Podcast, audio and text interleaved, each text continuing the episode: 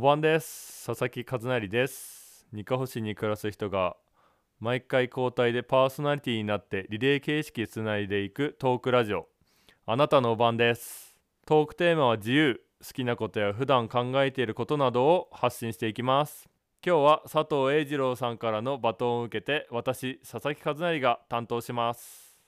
栄二郎はこの浦の漁師で僕の高校の同級生の弟でお互い漁師になってから知り合いました。栄二郎はエネルギーにあふれていていろんなことに挑戦しています。これから釣り船など二カ星の漁業を盛り上げようとしています。あなたのおばんです。私は普段木坂田町で漁師をしています。今は桜マスやアジなどを網で取っています。僕が普段やっている漁法は定置網っていうので網を設置したらそのシーズンは3ヶ月4ヶ月はその場で魚を取るっていう仕事をしてるんですけど僕と同じ和成さんっていう親方とあともう一人和彦くんっていう乗組員と3人で漁師をしています。太陽が昇ってきたら仕事が始まって夕方太陽が沈む時に仕事が終わるっていう感じで1年を通して太陽と共に仕事をしてるっていう感じですね。だから今の時期は朝が早ければ日の出前の4時半に始まって船出てで帰って港に帰ってくるのは9時とか10時ででそこから選別をしてでその後は網の漁師の道具の直したりとかメンテナンス作業入ったりとか帰りは3時ぐらいっていう感じで仕事をしています。自然を相手にする仕事なので自然の偉大さをすごい身に染みて感じるっていうのもありますし四季を仕事を通して感じれるっていうのはすごく面白いなって思いますね。取ってる魚があ急に変わったなってなると、まあ、そこで季節の変わり目みたいな冬から春になって春から夏になるみたいなのをこう仕事を通して感じるのはすごく面白いなって感じています。今は小型定置網で桜マス取ってるやつは5月の今の時期中旬を過ぎると桜マスが取れなくなってアオリイカとかアジとか青物が入って最後6月ぐらいになるとトビウオが取れてこの春の小型定置網は終わりみたいな感じになるんでそ魚を見て季節を感じれます。だから急にあ今日水変わったなってなると違う魚が入ってるみたいな。海の中が攪拌されると水が変わったなっていうのがなんなんかわかるんですよね。だから農家とか漁師はすごく季節を肌で感じれるっていう職業だから自然に生かされてるから自然に優しくできるっていうか一都合のことがないのでだいたい普通に仕事とか会社にすれば人人間関係とか人の都合でこうす1年が進んでいくと思うんですけど一次産業に携わってると人間とかっていうところはかんあまりそこまで大きなところを占めてこないで自然との対話みたいなところになってくるので今を生きてるっていうのを感じれるなって思います。漁師をやってて一番楽しいことはなんだろうないっぱいありすぎるんだよな今の時期だとイルカがいるんですよ沖に。イルカがいてこうイルカがこうジャンプしていくのを見るとああ春が来たなと思ってなんかすごい嬉しいと思うしあと魚がいっぱい取れて大漁した時はもうやっぱり漁師の醍醐味だから魚をいっぱい取る。まあその時はあすごいやったなって思うところもあってあと珍しい魚が取れた時。僕自身もともと魚自体が好きだったからいろんな魚を見るのが好きで一番やってておおって思ったのは竜宮の使いが取れた時があって全長が6メートルぐらいの食べてみたんですよね。竜宮の使いを。どんな味がするかっていうので。煮付けで食べたんですけどなかなかあれは個性的な味っていうかちょっと生臭みがあるみたいななんかすごい神々しいものではあるけどこれは美味しくないよねみたいな感じの珍しい魚を見たり食べたりするのもすごく漁師をやってての醍醐味だなっていうのところです。秋田県の魚って本当に秋田って米どころの方が有名だし魚ってイメージは他の県の人からするとないと思うからもっとこう秋田の魚も美味しいよっていうのを一人でも多くの人に伝えられたらいいかなって思います。もう秋田にも漁師いるぞっていう漁師の存在感をもっと大きくしていきたいです。僕のうちはひいおじいさんから漁師をやっていてちっちゃい時からおじいちゃんとか父がこう海に出ていくのを見ていてで僕も大きくなったら漁師をやるんだろうなっていう気持ちで小学校の時の夢も漁師だったし中学校も漁師になろうとは思ってました。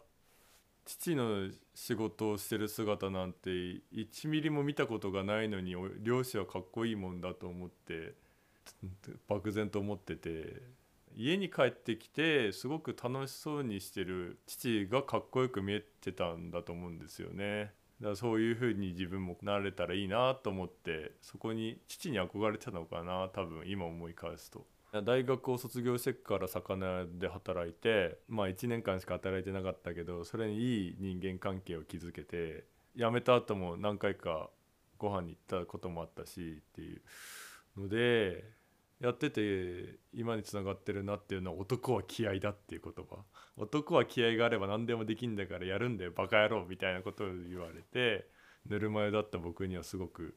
衝撃的な言葉で面倒見てくれた上司がそういうふうに1年間こう面倒見てくれたおかげで辛い時があったら男は気合と思ってやってるっていう感じですね。技術面でも魚をさばくのはうまく他の人よりはうまくさばけると思うし今産直をやっていてこう料理した方が美味しいよみたいなのはおすすめできるっていうのが魚をやったおかげかなっていうのは思います。23歳から漁師になったので9年目ぐらい慣れるまでの3年間はもう全然できなくて辛くて怒られてばっかりで自分の至らないところで怒られているのに全部他人のせいにしてたりとかしている弱い自分がいてでもやっぱりこうネガティブに考えながらやったとしてもいい仕事はできないし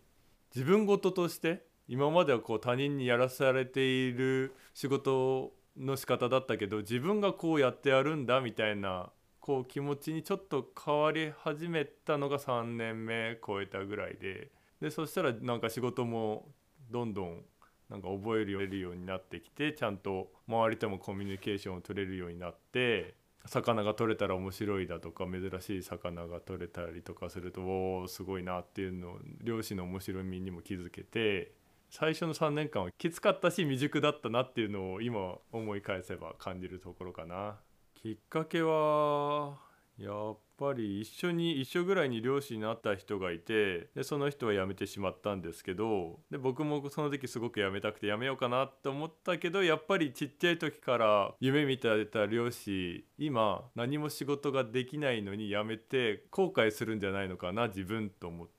でもうちょっとあと1年頑張ろうあと1年頑張ろうってこうやってきたら仕事を覚えられたっていう感じ人生で楽してる時って成長がないと思うそこで悔しい思いとか恥ずかしい思いをしたことで成長できると思うから褒めて伸ばそうだけじゃ人間って成長できないよなっていうのは思うし痛みをわからない人はその同じ痛みを持ってる人のことに共感できないと思うから辛い今辛い人がいたとしたらこれは今2年後3年後になったら笑い話として人に言えるなっていうのは感じるかな。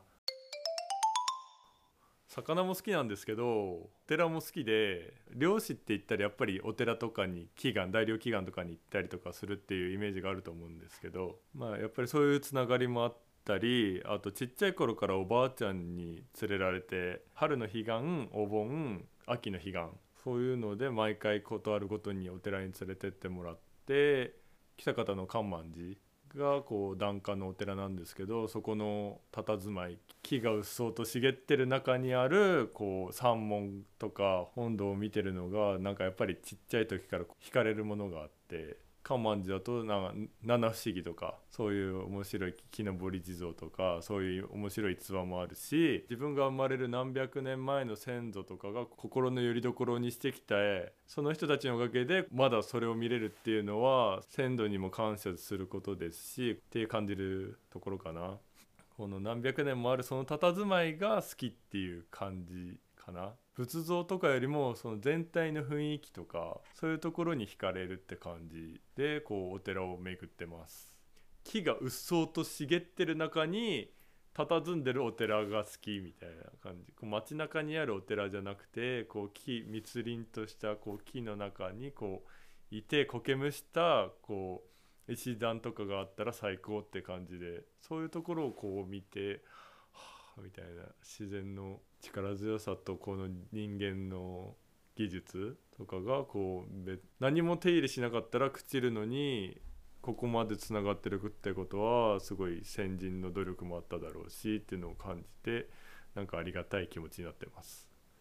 先祖に感謝してる人なんていないでしょって思って僕は家系図を作りました。自分で戸籍謄本を取って自分の直系の先祖だったら明治4年5年かな？の戸籍謄本までたどれるみたいな。自分のルーツってどっから来てるんだろうなみたいな。のを知りたくてこの過去っていうかこう先祖代々先祖がいたからこそ自分がいるみたいなそこら辺の気持ちが失われてるんじゃないかなっていうのはすごく感じる。そういうのを追っていくと面白いよねってだしそれプラスねその土地土地でいろんな文化とか歴史があったからそこでまたいろいろな違いを感じたりとかするとまたそこも面白いよねとか久方だったら松尾橋をここ歩いたんだとかって思いを馳せることもできるしみたいな日本史を知ってれば。そういうの面白いよなって思うよね。あなたのおばんです。さて次にバトンをお渡しするのは斉藤勝彦さんですかんこさんとは姉の夫でいつも面倒を見てもらっています。周りから信頼のある面白い人です。かんこさんよろしくお願いします。ということで今日のお晩は佐々木和成でした。次回は来週金曜日更新です。お楽しみに。